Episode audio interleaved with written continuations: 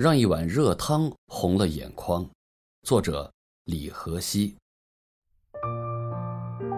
木梅大学毕业的那一年，好容易找到了一份在眼镜店做柜员的工作，工资很低，当然也不解决住宿问题。木梅便和大学同学一起去住了胶囊公寓。那公寓很小，一间只有六七平米，但东西却应有尽有。床铺、书桌、厨房、洗手间，只是没有窗户。你能想象到那种所有东西都挤来挤去的逼力感吗？偶尔从睡梦中醒来，会被浑浊了一整晚的空气逼得喘不过气来。但有希望。躺着休息，站着工作，就算是住在富丽堂皇的别墅，不也是一样的道理？那公寓一个月租金四百。还算划算。木梅的同学和他一起合租了几日，受不了那味道，干脆回老家去了。半年后就嫁了人，只剩下木梅一个留在那个城市，不知道在坚持些什么。别人看不懂木梅的坚持，但木梅自己很明白，她在等着常威呢。常威有女朋友，与木梅的分手之前，他就勾搭上了一个在网上认识的女孩。那姑娘家里有点小钱，与常威在一起开房都是自己掏腰包。常威长得帅，那姑娘便对他一见钟情了。交往两周，便许诺常威，如果以后结婚了，让我爸给你买个宝马。常威原本只是玩玩，但因为那也许会到来的宝马，就和木梅分了手。按说，任何一个女孩子。但凡他有心、有脑子、有自尊，都不会跟常威这种人再有什么瓜葛。但平时有心、有脑子、有自尊的木梅，在常威面前，便又什么都没有了。不管朋友们怎么骂他，甚至用带点狠毒的话嘲笑他，他也只是笑笑，有些不好意思，有些爱谁谁。常威大木梅两岁，没读过大学。每天在家守着一台破电脑炒黄金期货，钱有挣有赔。木梅周末去他租来的房子那儿，若他喜笑颜开的要带木梅去下馆子，那肯定是挣了；若他愁眉苦脸爱理不理，那肯定是赔了。但不管是赚是赔，晚上他要木梅总是恶狠狠的。木板床被撞击的吱呀作响，木梅一边疼一边搜索身体里的欢愉。但找不到，找不到宿舍里其他女孩子说的那种性的快乐。把第一次给了常威，是木梅不愿意放弃他的第一个原因。还有一个原因是，常威在毕业前两个月，一口气帮木梅交了欠下的一万多块钱的学费。那时他已经劈腿要分手，也许是木梅的眼泪让他心生了愧意，所以。就用了钱，就因为这个，木梅竟然感激了他。瞧他，对他还是心软的。他不过是一次迷失了，也许会回来。所以，他来找时，木梅依然迎接他。在那个类似胶囊大小的房间里，那张同样会吱呀作响的木板床上，常被要木梅依然要的又狠又急。有时，木梅看他着急的出汗的样子，会心疼。他的汗每一滴都被木梅吻进嘴里，带着一种心甘情愿体会那咸涩味道。做完后，常威会立刻走，因为房间小，他高高的个子好似伸展不开，穿裤子都找不到个地方坐。木梅就扶着他，看他恼火的样子，他就骂：“你这住的什么破地儿？赶紧搬吧！”木梅想说：“我哪有钱搬啊？”但就是说不出口。他这时倒是有自尊了。偶尔，常威会在桌上留下一些钱，木梅就装作没看见。钱不多，木梅也不动，全都存在了一张折子上。常威始终没能和那姑娘结婚，但打的倒是挺火热。据说那姑娘家人嫌弃常威没正经工作，但姑娘又闹得厉害，所以正培养他呢。让他在公司从底层开始磨练，一点点的学东西。所以，常威去看木梅的次数便越来越少了。一个人的晚上，木梅总会想念常威，她也有些害怕。这一层楼有二十间胶囊公寓，住的什么人都有。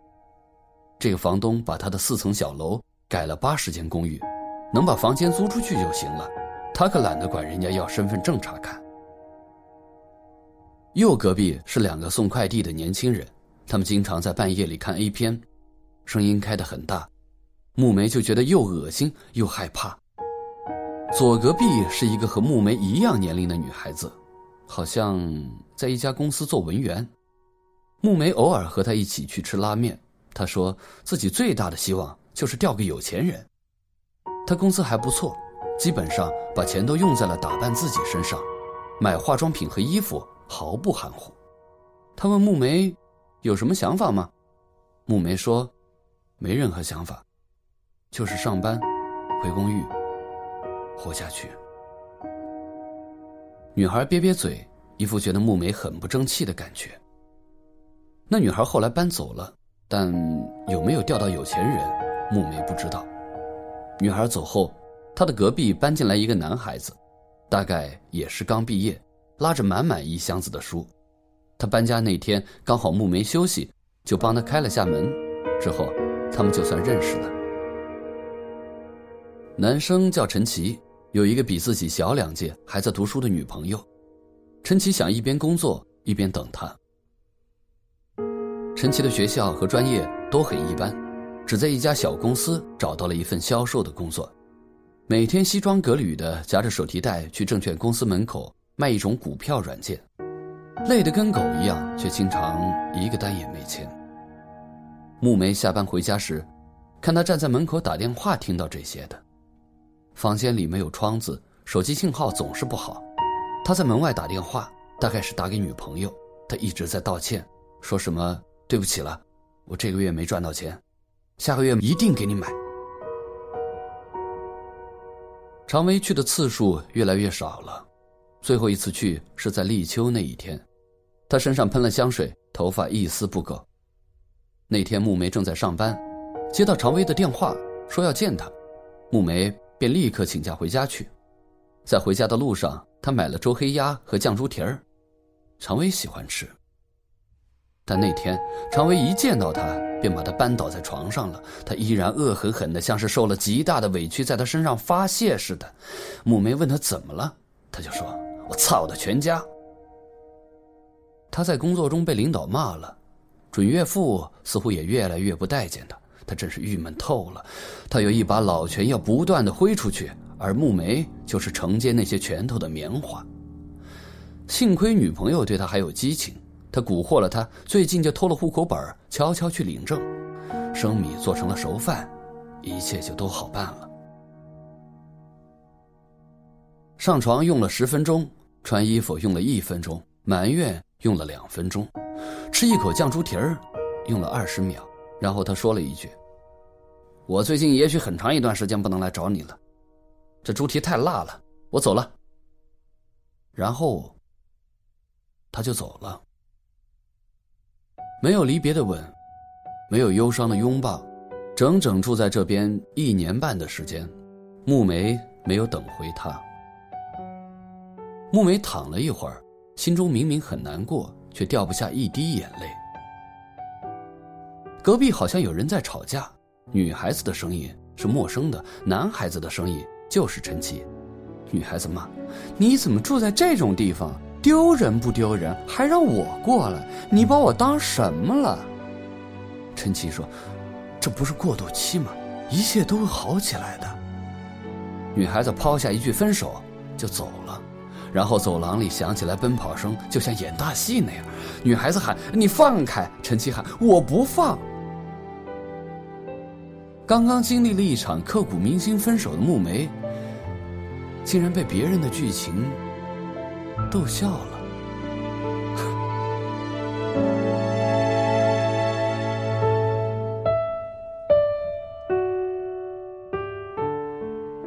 那个女孩再也没来，常威也再也没有来过。那个傍晚，木梅开门就看到陈奇坐在门边，沮丧的垂着头，显然他没有抓住自己的女朋友。看到木梅，他郁闷的说：“刚才追他追得急，钥匙锁屋里了，房东还没回来。”木梅便从房间里拿出周黑鸭和酱猪蹄儿，还有之前就买好的给常威准备的啤酒，和陈奇一起上了那座四层小楼的顶层。那是初秋，风吹得又爽利又温柔，喝一口啤酒，啃一口猪蹄儿，两人就那么并排坐着，聊着那秋风。一切都会好起来吧，木梅说。当然会，陈奇说。木梅和陈奇开始搭伙做饭，反正一个人也要用火用油烧汤煮米，两个人倒也方便。一般是在木梅那里坐，去陈奇那里吃。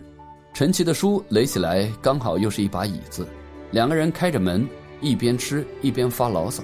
陈奇说：“那垃圾软件根本是卖不出去了。”木梅说。现在的客人真是越来越刁钻，配个眼镜都像买宝马那样横。说这话时，有那么一瞬间，木梅想起常威，不知道他有了宝马没有。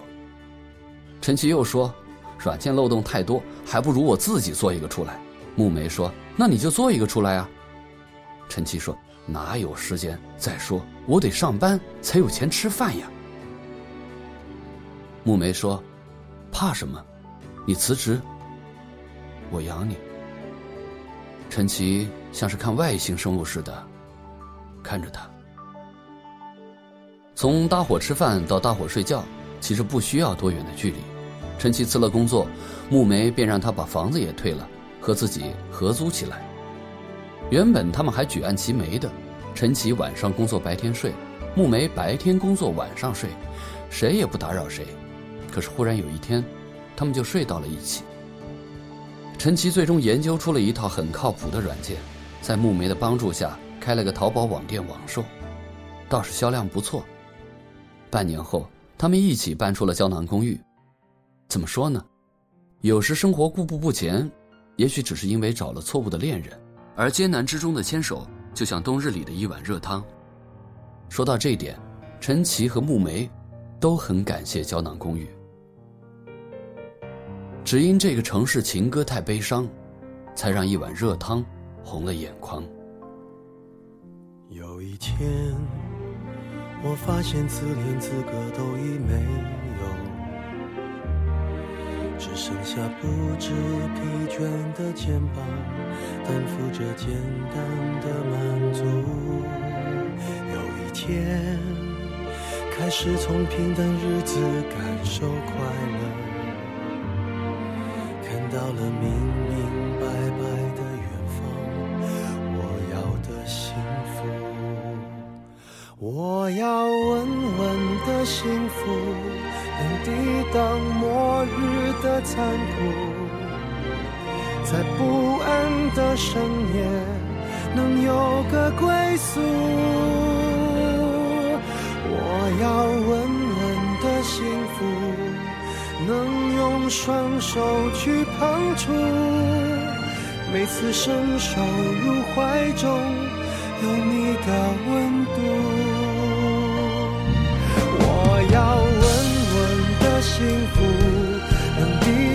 失落的痛楚。一个人的路途，也不会孤独。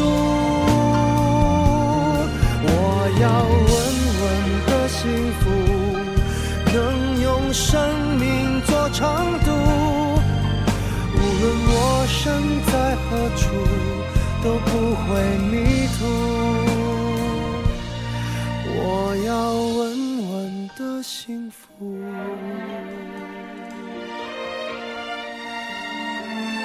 这是我想。